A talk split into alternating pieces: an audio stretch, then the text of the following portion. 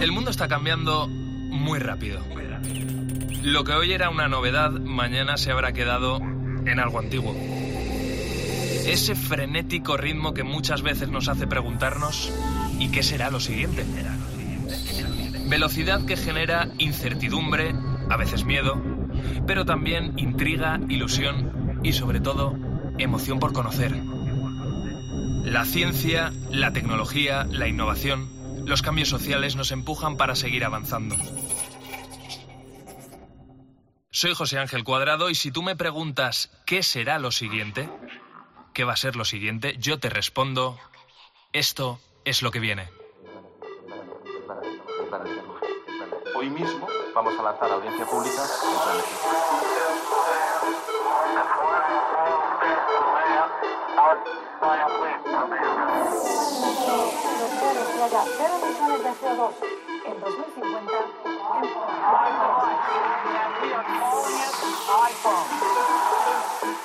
el comité ha llegado a una conclusión científica clara. Es una vacuna segura y efectiva.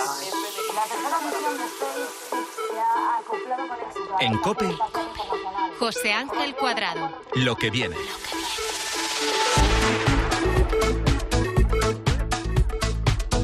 La tecnología avanza a pasos tan agigantados que muchas veces no nos da ni tiempo a explorar todas las posibilidades de una herramienta cuando su mejora ya está al alcance de todos los usuarios. Podríamos hablar perfectamente de móviles. Podríamos incluso hablar de televisores, pero no. Hoy te vengo a hablar del nuevo modelo de inteligencia artificial, el más avanzado hasta la fecha. Hoy en lo que viene hablamos del chat GPT 4. Y ahora mismo seguro que estás pensando, ¿Chat GPT 4? Pero si hace nada estábamos en el GPT 3, pues sí, tienes toda la razón, hace nada, hace menos de tres meses se lanzaba ese modelo de inteligencia artificial y cuando aún estábamos testeándolo a nivel usuario ya ha salido una nueva versión que tiene novedades. Esto va muy muy rápido. Ahora enseguida te cuento cuáles son, pero antes vamos a recordar en qué consiste. ChatGPT es un chatbot, es decir, es eh, una especie de chat que utilizas a través de Internet en el que tu interlocutor es una inteligencia artificial. Es como cuando mantenemos una conversación con Siri o con Alexa, es parecido pero a través de texto y la gran diferencia es que mientras Siri o Alexa tienen sus respuestas ya predefinidas, el chat GPT cada vez te da una respuesta diferente para cada cosa que le preguntes. Mira, vamos a probarlo. Abro el ordenador ahora mismo, escribo en Google chat GPT, pincho en el primer enlace que aparece y ya estoy dentro de la página, así de sencillo. Pero esto es lo que viene, ChatGPT 3 ya es pasado. Ahora toca hablar de ChatGPT 4, así que en esta misma página, arriba a la izquierda, hay una pestañita que pone prueba ya ChatGPT 4.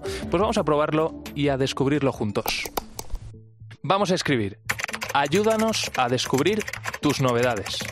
GPT-4 puede resolver problemas difíciles con mayor precisión, gracias a su conocimiento general más amplio y habilidades para resolver problemas. Vale, pero cuéntame algo que pueda hacer contigo y no con la anterior versión. Pues ahora soy capaz de interpretar imágenes y analizarlas. Anda, pues vamos a probarlo. Tengo aquí una imagen en el escritorio de un tazón de harina, de unos huevos, de un poco de leche y lo que parece mantequilla. Se la voy a arrastrar al chat y le voy a escribir. ¿Qué puedo hacer con todos estos ingredientes? Hay muchas opciones para lo que puedes hacer con estos ingredientes.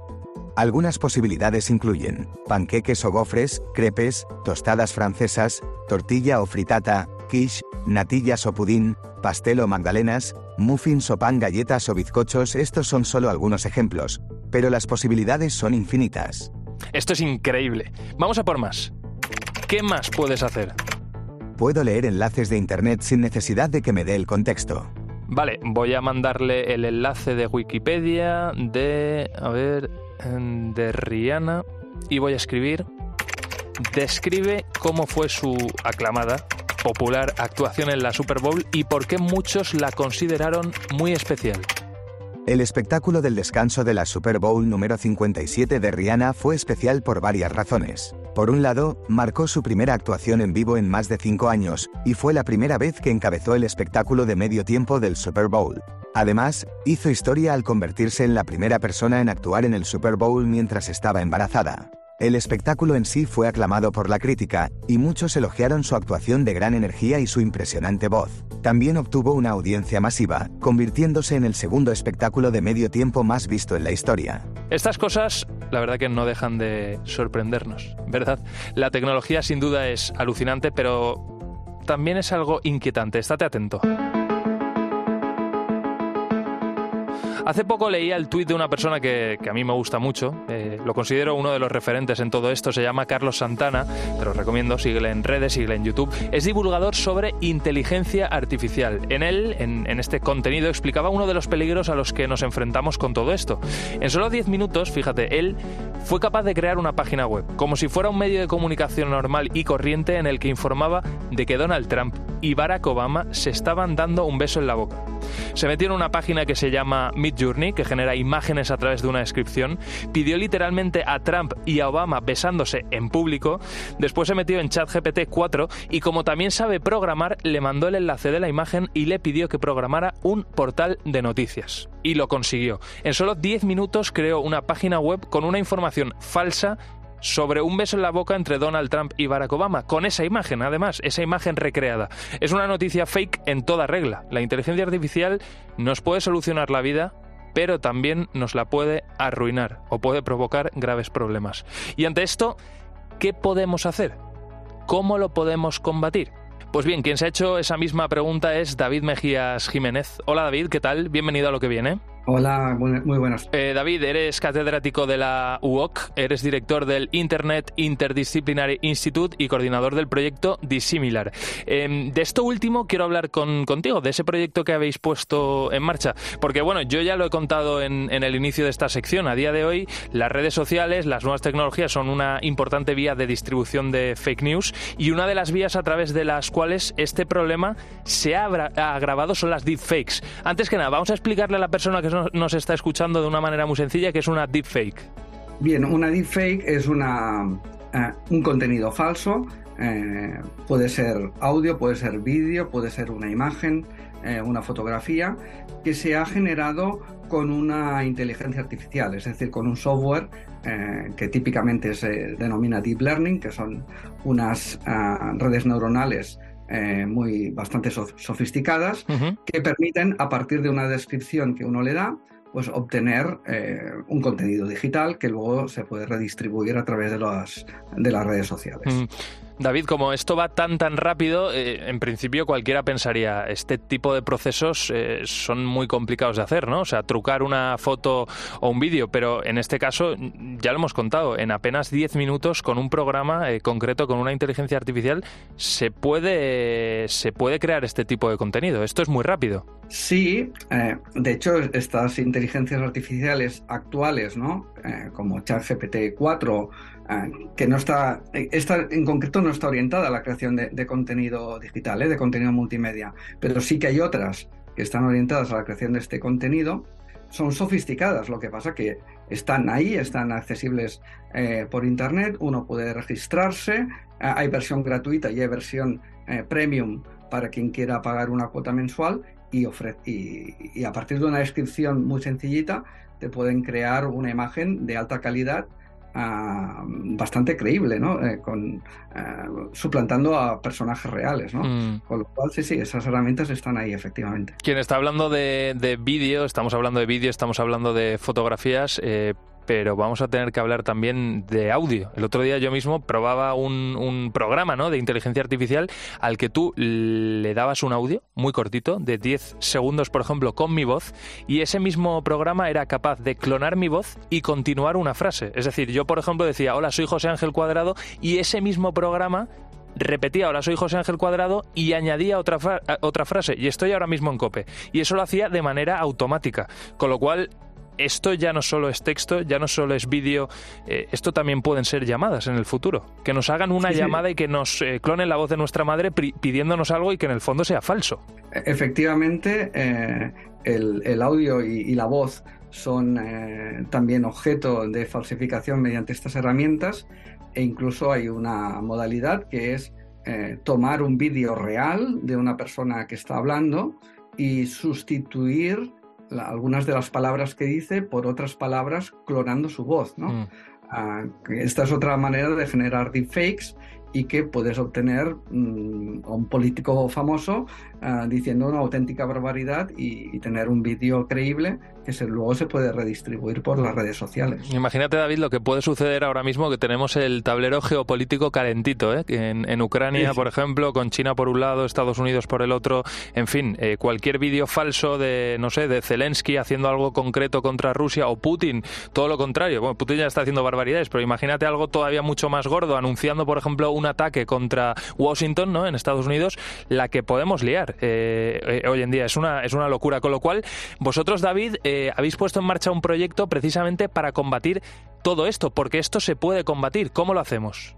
Bien, ah, esto es, complicado. O sea, digamos que mm, la detección y, la, y contrarrestar las, los deepfakes no es un problema sencillo y por lo tanto lo que debemos hacer es combinar diversas técnicas. Eh, no hay eh, lo que denominamos en, tecnología una bala de plata, ¿no? Es un algoritmo concreto o, una metodología única que nos permita ah, resolver el problema. En este caso no existe, pero sí que podemos combinar diferentes tecnologías que nos ayudan a, esta detección. Eh, concretamente estamos utilizando tres tipos de soluciones. Por un lado, son las herramientas de eh, informática forense, que se llama, pero eh, orientadas exclusivamente a los contenidos multimedia. Con esto pretendemos detectar si un contenido es genuino, si ha sido creado con una cámara real, eh, o con un micrófono, o sea, grabado un audio con un micrófono real y que no se haya producido ningún tipo de eh, manipulación fraudulenta sobre, sobre ello. ¿no? Este es un tipo de herramientas que son bastante estándar y que ya hace bastante tiempo que, existen en el mercado. Por otro lado, estamos utilizando la propia inteligencia artificial. ¿eh? La inteligencia artificial, igual que permite generar un contenido deepfake, también nos permite con un proceso de, entrenamiento, eh, diseñar una red neuronal que, alimentada con un conjunto de contenidos falsos y no falsos que ya conocemos previamente, hacerle aprender cuándo un contenido es fake y, cuándo no. Este es otro tipo de, herramienta que estamos usando. Y una tercera que eh, es una característica bastante singular de nuestro proyecto porque hay eh, no hay muchas aproximaciones que la utilicen, son las marcas de agua. Las marcas de agua lo que permiten es un contenido digital que sea genuino en origen, incrustarle una marca de autenticación.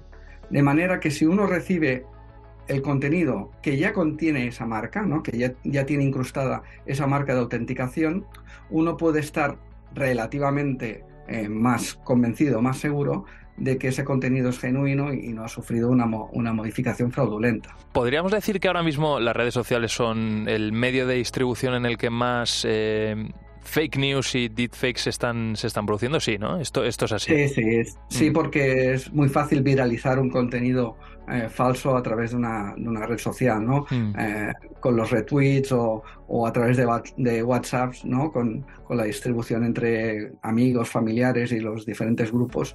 Eh, esto se corre como la pólvora. Claro, claro.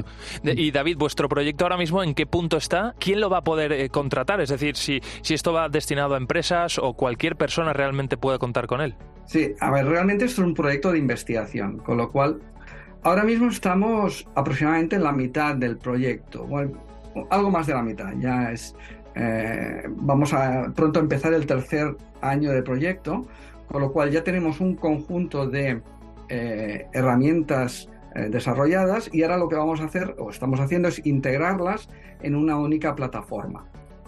Y esta plataforma no va a pretender acabar con el problema, pero sí que va a servirnos para enseñar a posibles eh, empresas o, u organizaciones interesadas que es posible atacar el problema con esta metodología.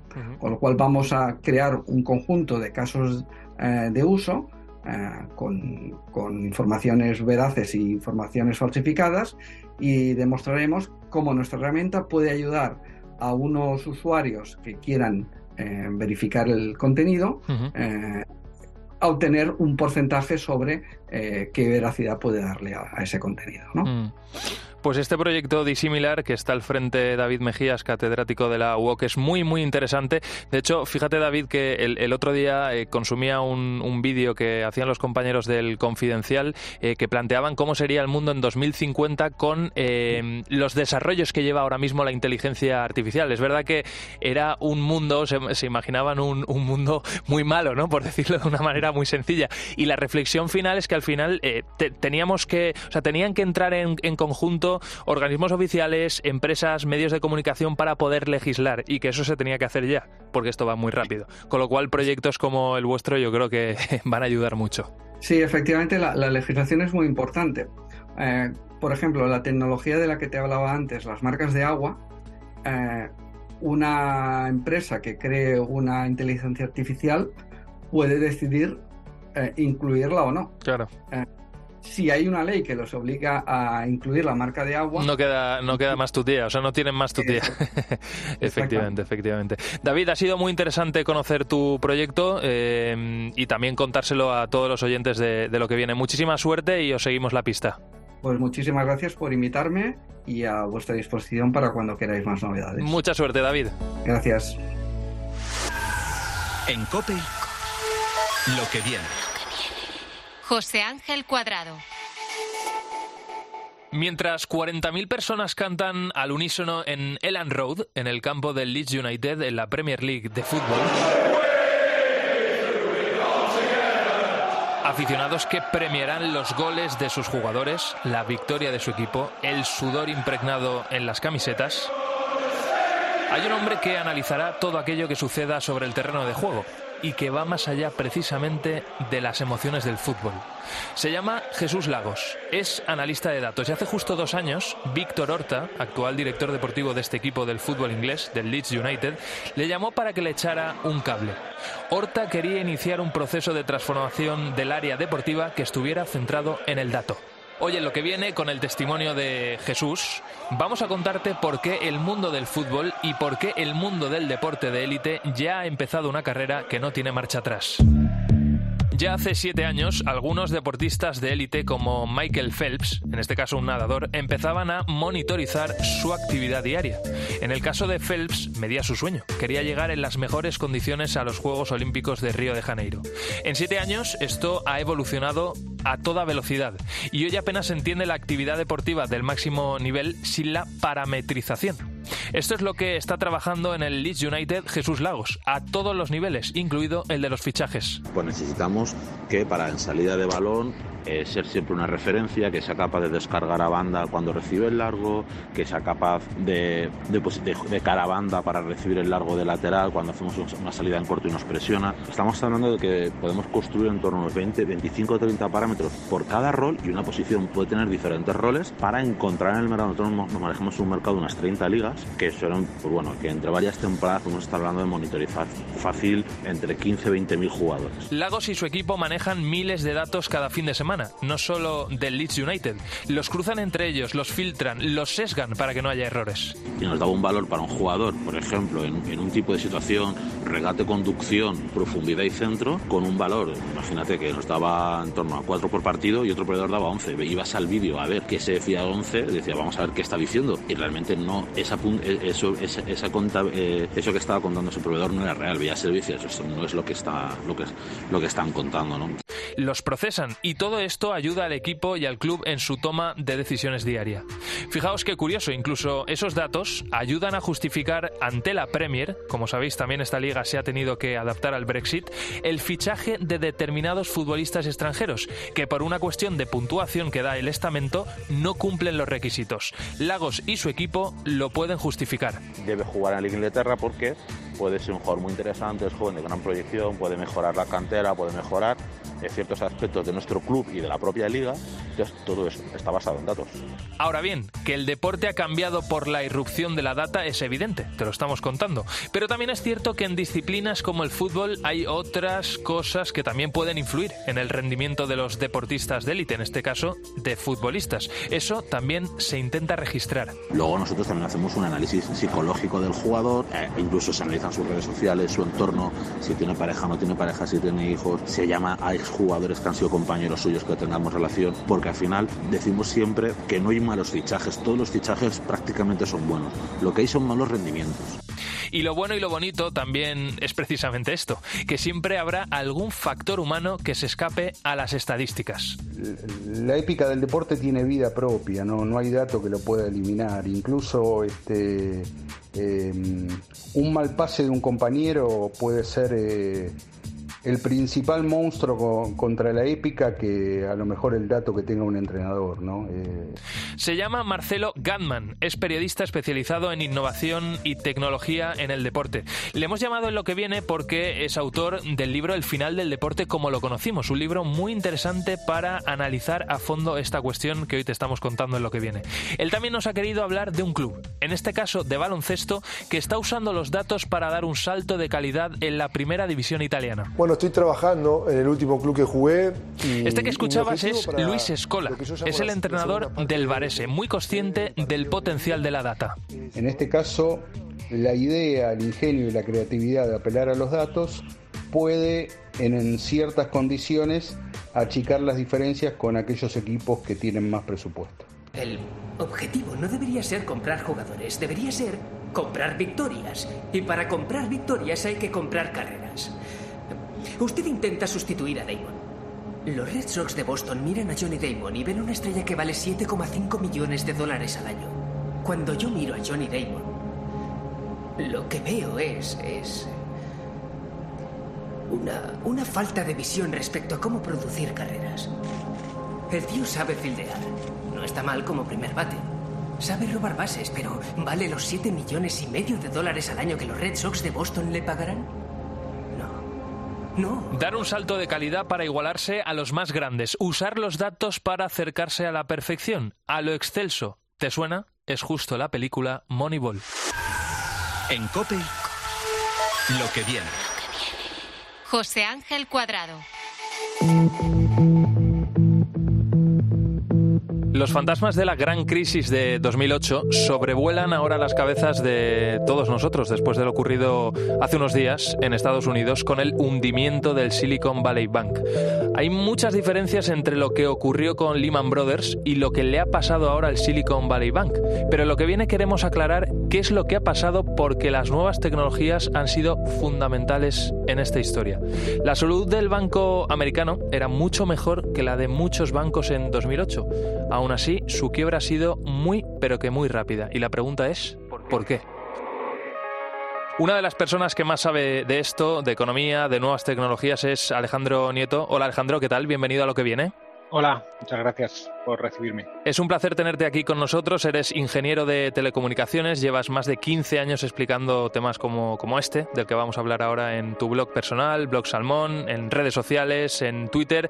Eres arroba vaca sueca. Bueno, lo primero, ya por curiosidad, ese, ese naming, ¿por qué?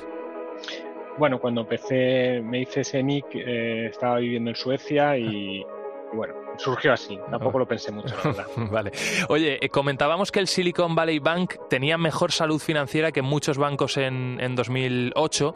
Lo que no tenía era liquidez, ¿no? Podemos decir. Eh, ¿En qué situación se encontraba exactamente el banco? Pues sí, es, es correcto. Eh, tenía inversiones eh, de muy buena calidad, no como en 2008, que lo que los bancos enfrentaron era a problemas de que sus activos se deterioraron, es decir, valían menos de lo que los compraron. Y en el caso del Silicon Valley Bank tenía activos de muy buena calidad. El problema era que para poder venderlos y recuperar ese dinero tenía que esperarse mucho tiempo. eh, si los vendía ahora, eh, pues ocurrían pérdidas debido a que los tipos de interés han subido muy rápido, entonces los, los, los bienes que tenían le estaban proporcionando unos intereses relativamente bajos y por tanto a corto plazo valían poco, pero si hubieran esperado a que esos productos eh, vencieran, pues hubieran recuperado todo su dinero e incluso hubieran obtenido intereses. Mm. Pero como los, eh, entonces se enfrentan a un problema de liquidez, empiezan a tener retiradas de depósitos y eh, al tener que vender los activos ya, pues pierden, pierden dinero y entonces ese problema de liquidez eh, se convierte en un problema de solvencia. Claro. Realmente los activos que venían eran de muy alta calidad. Mm. La diferencia aquí, Alejandro, la diferencia con 2008 se puede definir de una manera muy concreta. Redes sociales, Internet. Aquí lo que sucedió es que de repente usuarios, que entiendo yo que eran inversores, empezaron a decir de alguna manera que el banco no tenía una buena salud. Eso contagió al resto de personas que tenían dinero metido en el banco, ¿no? Por explicarlo de una manera muy sencilla, eso se viralizó y llegamos a la situación actual. Pues eh, sí, digamos que mm, empezaron a retirar, se empezaron a retirar depósitos del banco. Mm, al principio no porque hubiera un, pánico, ¿no? sino porque eh, bueno, pues eh, los principales clientes de estos de este banco eran empresas que normalmente aportaban dinero a esos depósitos porque eran empresas, startups que estaban en los últimos años levantando mucho dinero de inversores. Eh, ha llegado un momento que se han congelado estos mercados y entonces han empezado a gastar este dinero ¿no? por el día a día. Y entonces los depósitos iban bajando poco a poco. Una, digamos, una, operativa normal. El problema es que al ir bajando estos depósitos, pues eh, em, empezaron, el banco empezó a tener eh, ciertos problemas de liquidez y luego todo se precipitó porque hubo un, pánico bancario, digamos, un bank run muy, muy rápido, el, más rápido de la historia. Eh, Alejandro, yo, eh, vamos, te hemos llamado aquí en lo que viene porque entiendes este tema. Además, escribiste un artículo hace unos días muy, muy interesante sobre esa diferencia entre lo que había sucedido en 2008 y lo que estaba sucediendo ahora mismo. Entiendo que habrás reflexionado sobre este tema, con lo cual, eh, ¿qué herramientas deberían poner en marcha los bancos visto lo visto? Es decir, yo no sé si eh, les compensaría tener a responsables a nivel digital que de alguna manera den respuesta cuando eh, se produzca algún fenómeno como este, enseñando datos, diciendo, oye, no, que nuestra situación no es tan mala como se está pintando. ¿Has reflexionado sobre esto? ¿Qué se te ocurre? Desde luego tienen que tener algún mecanismo de darse cuenta que empieza a haber un pánico bancario en redes sociales o en, eh, en redes privadas como puede ser un WhatsApp o un Slack, en este caso se habla mucho de Slack de, los eh, emprendedores, eh, de empresas de, startups con, depósitos en este banco que hablaban entre ellos y empezaron a retirar los fondos, pues eh, es difícil detectar, pero bueno, ellos pueden detectar que empieza a haber una retirada de sus saldos grandes e incluso podrían tener alguna herramienta para detectar que hay conversación en redes sociales sobre estas, sobre estas retiradas. Eh, hay que tener en cuenta que en el 9 de marzo, que fue el día que, se retiraron mayor parte de fondos de este banco, se retiraron 42.000 millones de dólares en depósitos. Eh, prácticamente el 25% de los depósitos que tenía este banco. El anterior récord que había en Estados Unidos fue en 2008, el Washington Mutual, que se retiraron 16.700 millones, pero en una semana, no en un solo día. Claro, claro. Es decir, ahora la capacidad de reacción de la gente que, tiene un pánico bancario, no tiene que ir a hacer colas a las oficinas, que en 2008 es verdad que existía la banca online, pero no era no la tenías en el móvil, no, habían, no existían los smartphones y no era tan, ubicuo, todo el mundo tenía su aplicación, no, había gente que sí, gente que no. Pues ahora los, el pánico bancario es súper rápido, entonces los mm. bancos tienen que tener una capacidad de detectar esto y los reguladores también para eh, tomar acciones como por ejemplo inyectar fondos de liquidez de emergencia para evitar que este pánico bancario convierta una crisis de liquidez en una crisis de solvencia. Claro, desde luego la situación financiera con, la irrupción de las redes sociales, con el empoderamiento de las redes sociales de, Internet ha cambiado literalmente. Seguro que muchas de las personas que nos están escuchando, bueno, no sé si muchas o alguna, eh, ha comprado criptomonedas en algún momento. Y esto de lo que estamos hablando es muy habitual o ha sido muy habitual con determinadas criptos. Eh, yo estoy pensando, por ejemplo, en Elon Musk, ¿no? que de repente le interesaba eh, potenciar o publicitar Cobra y de repente ponía un tweet simplemente con el nombre de la criptomoneda y si hoy yo la compraba por 10 céntimos, mañana esa cripto valía 3 euros. Pero es que al día siguiente esa misma cripto valía un céntimo, con lo cual esa situación de inestabilidad eh, pues nos vamos a tener que ir acostumbrando. Efectivamente, eh, antes de, las redes sociales y, de que todos tengamos nuestro pequeño altavoz, los únicos que podían generar un pánico bancario o una o una inversión especulativa como este como lo que hizo Elon Musk habrían sido los medios de comunicación masivos.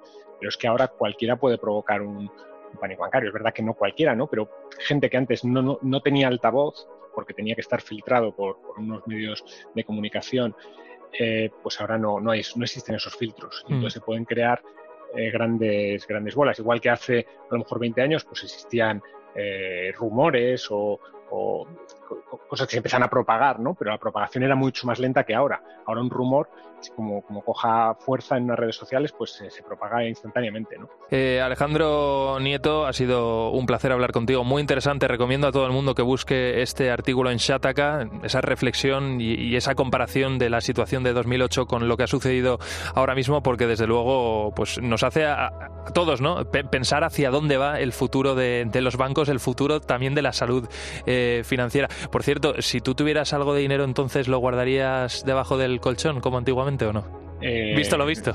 No, porque tenerlo debajo del colchón también tiene sus riesgos. Eh, robos, incendios, etc. Yo creo que los, los, bancos cumplen una, una, función importante en la sociedad y lo que tienen que estar es eh, bien regulados y también bien administrados. ¿no? Mm. Digamos que el, el, Silicon Valley Bank tenía unos activos buenos, eh, tuvo una crisis de liquidez, pero es verdad que tuvo algunos problemas de gestión, porque no puedes tener tantos activos con una madurez a tan largo plazo. Si hmm. hubieran tenido activos más líquidos, no hubieran tenido estos problemas. Hmm. Pues Alejandro Nieto, ha sido un placer tenerte en, en lo que viene. Una, eres una persona muy interesante, así que seguro que te volveremos a llamar. Cuídate mucho. Pues muchas gracias, hasta luego.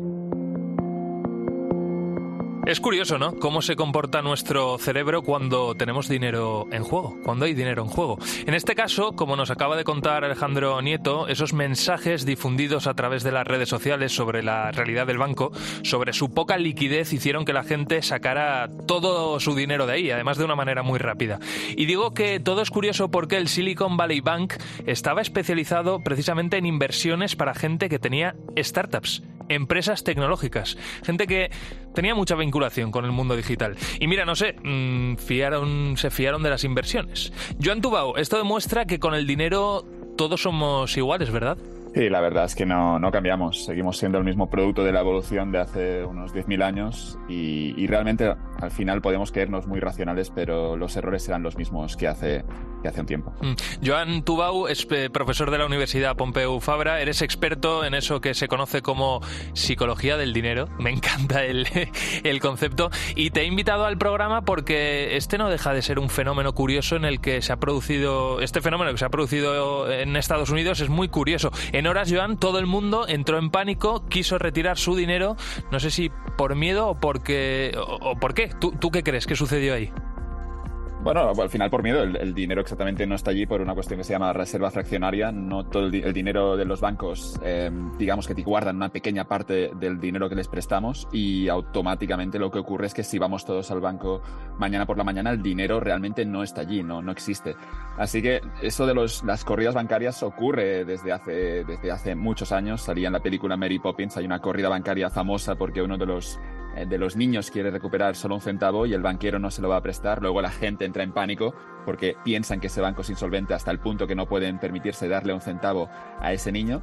Pero eso era Mary Poppins, no sé, será de unos, hace unos 70 años, pero hoy ha cambiado el contexto, esto es mucho más tecnológico, hmm. eh, pero el problema es el mismo, porque cuando miras los balances de los bancos, estamos hablando de que realmente las corridas bancarias pueden producirse en cualquier momento. Sí que está claro que hay ese órgano detrás, que es la Reserva Federal o el Banco Central en Europa, que, que debería garantizar la liquidez, pero digamos que hay mucha incertidumbre y los humanos al final cuando corre la voz, digamos que por mucho que estemos en el año 2023, seguirá habiendo pánicos bancarios, te lo puedo, esto está seguro. Esto es seguro. Oye, de todas formas, claro, decías, eh, está la Reserva Federal, ¿no? Para, para garantizar eh, cierta estabilidad, ¿no? Cuando sucedan fenómenos como este, pero yo no sé si también los bancos deberían de alguna manera adaptarse a esta nueva realidad, es decir, eh, cuando todo el mundo piensa que va a perder el dinero, enseguida lo que tiene ahí invertido lo retira, ¿no? pero el banco cómo puede reaccionar ante esto? Porque claro, si empiezan a suceder fenómenos de esta magnitud eh, cada mes, eh, en fin, la estabilidad de los bancos también peligra. Claro, es mucho más delicado ahora porque tenemos ese contexto de tecnología que la información corre mucho más rápido.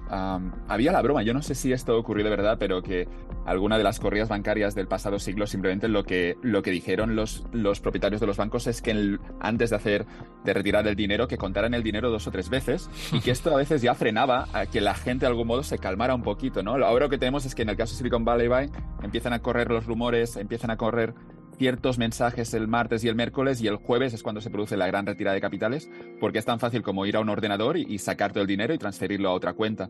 Así que seguramente tenemos un, contexto ahora en el que las, digamos que los pánicos bancarios se pueden desatar de forma mucho más rápida e inesperada. Eh, y ojo, Joan, lo que pueda suceder, eh, vamos, está, estamos en el momento de la explosión de la inteligencia artificial, ¿no? De cómo se pueda gestionar esa inteligencia artificial, de cómo se puedan lanzar determinados eh, mensajes que puedan confundir a la gente, con lo cual es verdad que la regulación va a ser, va a ser fundamental. Oye, y otra, una, otra, otra cosa, un, último tema, Joan. hablando de criptoactivos, ¿no? De monedas digitales. De alguna manera, eh, ¿esto va, va, a cambiar esa mentalidad? ¿Va a cambiar nuestra mentalidad eh, dentro del, del, mundo digital, del dinero, de este nuevo sistema financiero que está ahora mismo ya encima de la mesa? Veremos qué ocurre. El oro estaba subiendo, el, Bitcoin estaba subiendo, pero digamos que, nadie sabe cómo qué ocurrirá, ¿no? Sí que es, curioso que esto haya ocurrido en Silicon Valley Bank de, personas, de, muchos ejecutivos que se creían seguramente los más racionales, pero al final lo que nos demuestra es que la condición humana no cambia y seguramente los que se creen más, más seguros o, más racionales en este contexto son los que irán antes al banco a correr y caerán antes en el pánico. Pero insisto que es un comportamiento natural, ¿no? Si todo esto, las criptomonedas, eh, activos obviamente más más, estables como podría ser el oro o tener parte de tu cartera no solo dentro del sistema bancario, pero intentar tener parte de tu cartera eh, digamos, en, ladrillo, digamos que estamos planteando una cartera que simplemente si está una parte de tu dinero en el banco, pues digamos que, que, hay ese riesgo y yo creo que la gente hará bien en simplemente plantear alternativas para un porcentaje de su cartera. Mm, qué interesante, Joan Tumbao, profesor de la Universidad Pompeu Fabra, eres experto en, eso que se conoce como psicología del dinero, hemos hablado un ratito sobre esto en, lo que viene. Muchísimas gracias por darnos las claves sobre cómo se comporta nuestra mente, nuestra cabeza en el tema de, con el tema del dinero y en esta nueva realidad, esta nueva realidad que va a ser digital y que en la que todo va a pasar muy rápido y en la que nuestro cerebro de alguna manera va a tener que tomar decisiones muy muy rápidas. Joan, ha sido un placer, muchísimas gracias. Muchas gracias. En COPE, lo que viene. José Ángel Cuadrado. Seguimos en lo que viene, el programa en el que te lo contamos todo sobre el futuro, los avances científico-tecnológicos, nos lo imaginamos casi todo, hasta lo inimaginable. Por ejemplo, ¿qué me dices si te pregunto que existe otro universo paralelo? Un universo en el que existimos cada uno de nosotros, pero en el que nos dedicamos a otras cosas, tenemos otros hobbies, tenemos incluso otra familia, que esto no sé yo. Dirías probablemente que soy un friki y probablemente tengas toda la razón del mundo, pero a veces los frikis ganan premios. Everything,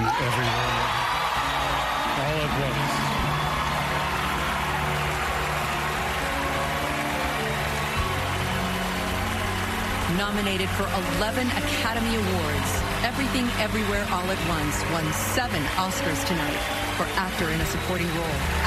Este era el momento en el que Harrison Ford abría el sobre y anunciaba la mejor película de la 95 edición de los premios Oscar, todo a la vez y en todas partes. Pero no fue el único premio que se llevó. En total, siete de las once estatuillas a las que estaba nominada, mejor dirección, mejor guion original, mejor montaje o, por ejemplo, a mejor actriz protagonista que ha recaído en Michelle Yeoh, la primera mujer asiática en recibir este reconocimiento.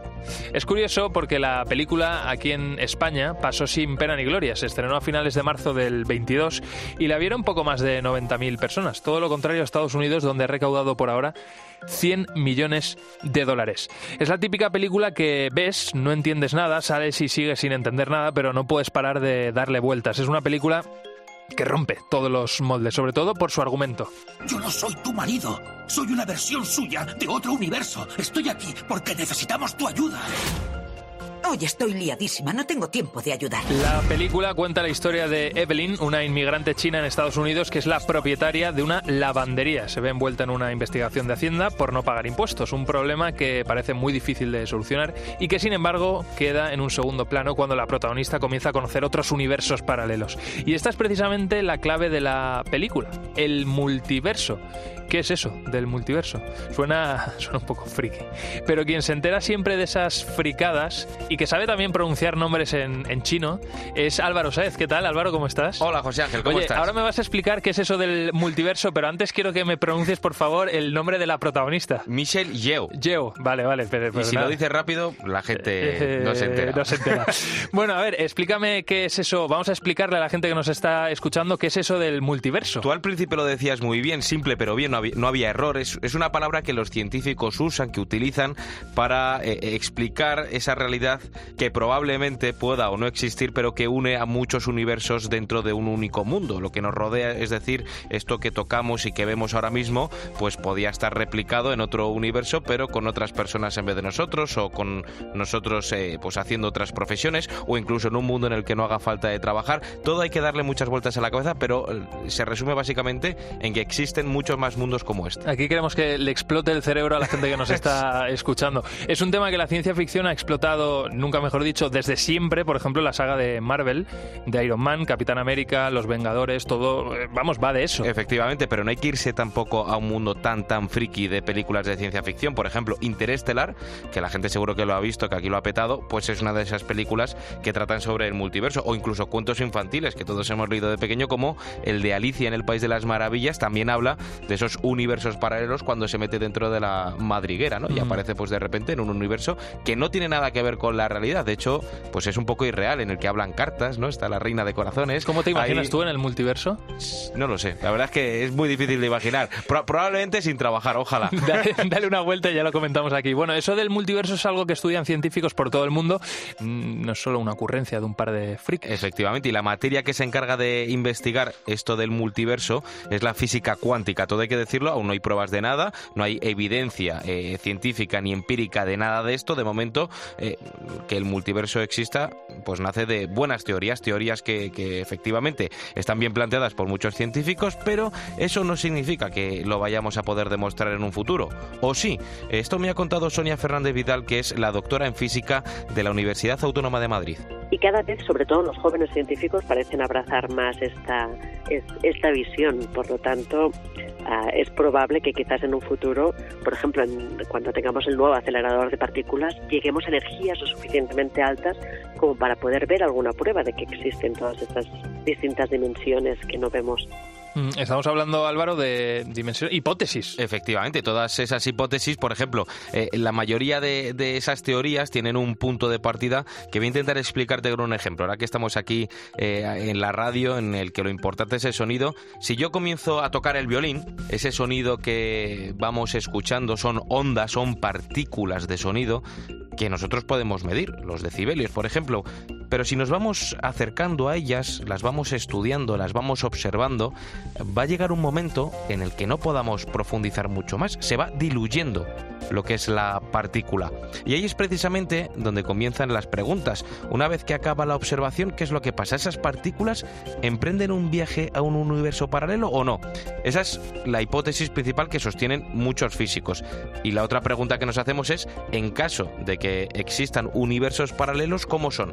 Eh, tú me preguntabas uno a mí, ¿cómo me imagino Sí, a ¿cómo yo en el, imaginabas? en el multiverso? ¿Existen en ellos todo lo que tenemos en nuestro universo? ¿Habría otra persona como tú o como yo en ese universo? ¿Existiría la radio? ¿Existiría COPE? Siempre. Siempre, ¿no? Bueno, pues eso quizá no está tan claro. Aquí hay dos teorías. Una de ellas la formuló un físico estadounidense que se llamaba Hugh Everett.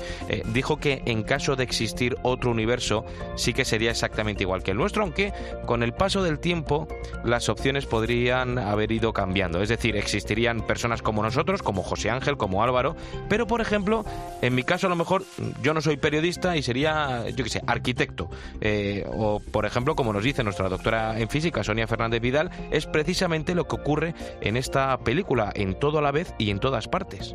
que en realidad sería un universo exactamente igual al nuestro, simplemente que las opciones han ido cambiando. Por lo tanto, serían futuros distópicos, pero con las propiedades físicas que tenemos en nuestro universo. Ujú. A ver, eh, esa es como la primera teoría, pero tú hablabas de dos. Efectivamente, hay una segunda que es una teoría mucho más difícil de explicar porque es mucho más difícil de comprender. Es una teoría que se basa en un universo paralelo que en el que es todo distinto, un poquito parecido a lo de Alicia en el País de las Sí. Maravillas. Esa teoría defiende que el Big Bang generó muchos universos como si fuesen pequeñas pompas que salían, que salían de ese pompero que utilizábamos cuando somos pequeños y que ninguno de ellos es igual a, a otro. Como si nuestro universo fuese una burbujita, pero en el espacio infinito hubiesen distintas burbujas que había en distintos multiversos, ¿no? Sería como un multiverso mosaico.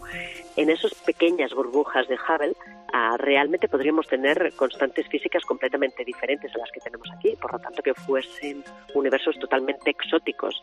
Mm, A mí, eh, eh, este, vamos, eh, que nos lo imagináramos de esta manera tan gráfica, sí que me ayuda. O, es, o como una especie de panal, ¿no? Efectivamente. Con los las diferentes compartimentos. Pues me estaba imaginando una pompa al lado de otra y dentro de esa pompa algo distinto. La clave sería si podíamos pasar de ese pa- de un panal a otro, de, Ah, eso cada sería- de cada universo a otro universo, que eso es lo que la ciencia yo creo que, que jamás va a conseguir. Bueno, no vamos a conseguir ni demostrar que efectivamente existen otros universos distintos. Bueno, ya veremos qué es lo que. Yo, lo que yo espero que no, que estoy más a gusto en. Eh, El multiverso es algo que aún a día de hoy suena chino, pero que no podemos perder de vista. Si algo nos demuestra que este programa es que el futuro es apasionante. Todo es posible. Álvaro Sáez, productor de este programa, gran talentista, diría yo, con mucho talento. Muchísimas gracias. Hasta luego, José Ángel. En Cope, lo que viene. José Ángel Cuadrado.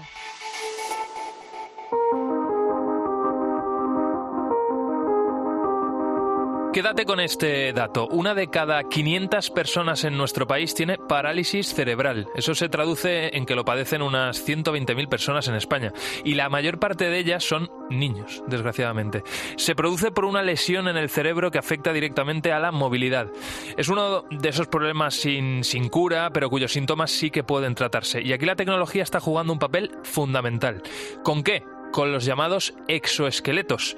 ¿Y qué son los exoesqueletos? Pues son un- unos aparatos de musculación portátil que mejoran la movilidad del paciente. Mira, esta semana ASPACE, la Asociación de Atención a la Parálisis Cerebral de España, firmó un convenio con el que estos exoesqueletos pediátricos, únicos en el mundo, por cierto, podrán llegar a muchos más niños en España. Y eso es una grandísima noticia. Se llama Atlas 2030 y se desarrolla en Marsi Bionics, una compañía que está ligada al CSIC. Es un aparato que se une a los pies, a la cadera y a la pelvis del niño y mediante unos motores que tiene incorporados consiguen que empiece a caminar. ¿Es una locura o no? Bueno, este aparato lleva más de un año utilizándose en centros privados, aunque también en alguno público, como el Gregorio Marañón de Madrid.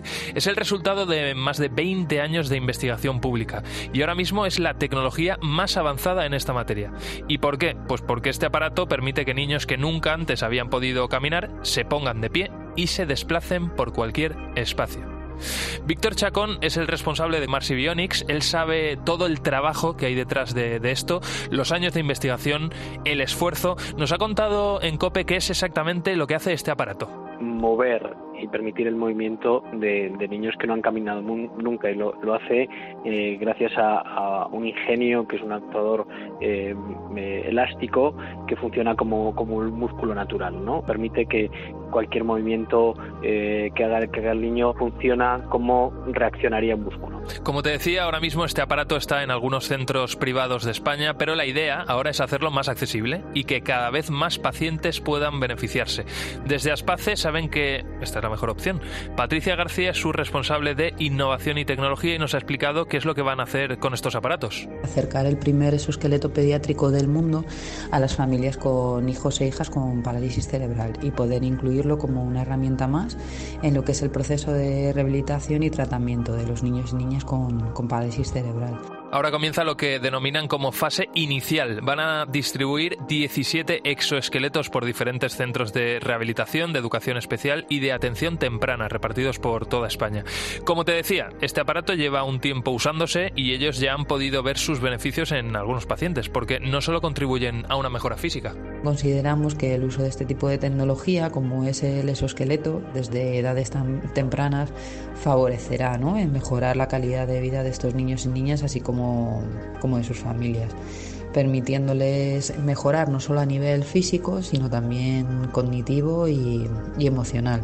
Ese beneficio emocional al que se refiere Patricia es exactamente lo que buscaban al fabricarlo. El equipo técnico que hay detrás de este exoesqueleto ha tratado de facilitar la vida de estos niños en todos los ámbitos posibles. Muchas personas, muchos esfuerzos, mucho trabajo, mucha investigación, mucho ensayo clínico para llegar a, un dispositivo que sea eficaz, no solo en, en el aspecto clínico de mejora de, de la condición física, sino a nosotros nos importa mucho el impacto emocional, ¿no? Cómo lo percibe y cómo lo siente un niño que está en pleno crecimiento, que está en pleno desarrollo personal, casi esa es la parte más importante en el que vemos mayores cambios de autoconfianza, de motivación, de ilusión, de ganas, de felicidad y eso es lo que nos satisface.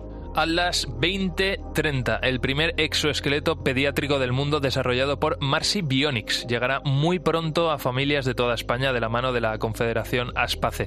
Esto es lo que viene, un dispositivo con el que niños con parálisis cerebral que no han caminado nunca puedan hacerlo. ¿Puede haber algo más bonito? Bueno, esto ha sido lo que viene. Gracias por asomarte conmigo en esta pequeña ventana que abrimos hacia el futuro, que es lo que viene. Nos seguimos escuchando en Cope, en cope.es y en las redes sociales. Hasta la semana que viene. Adiós. Topless models. Wave their flags as she walks by and get ignored. Illuminations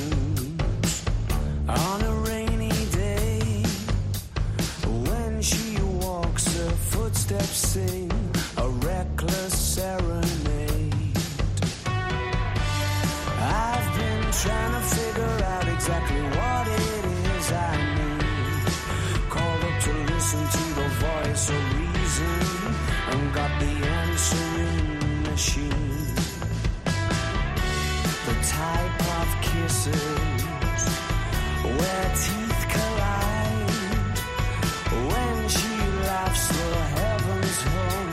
stone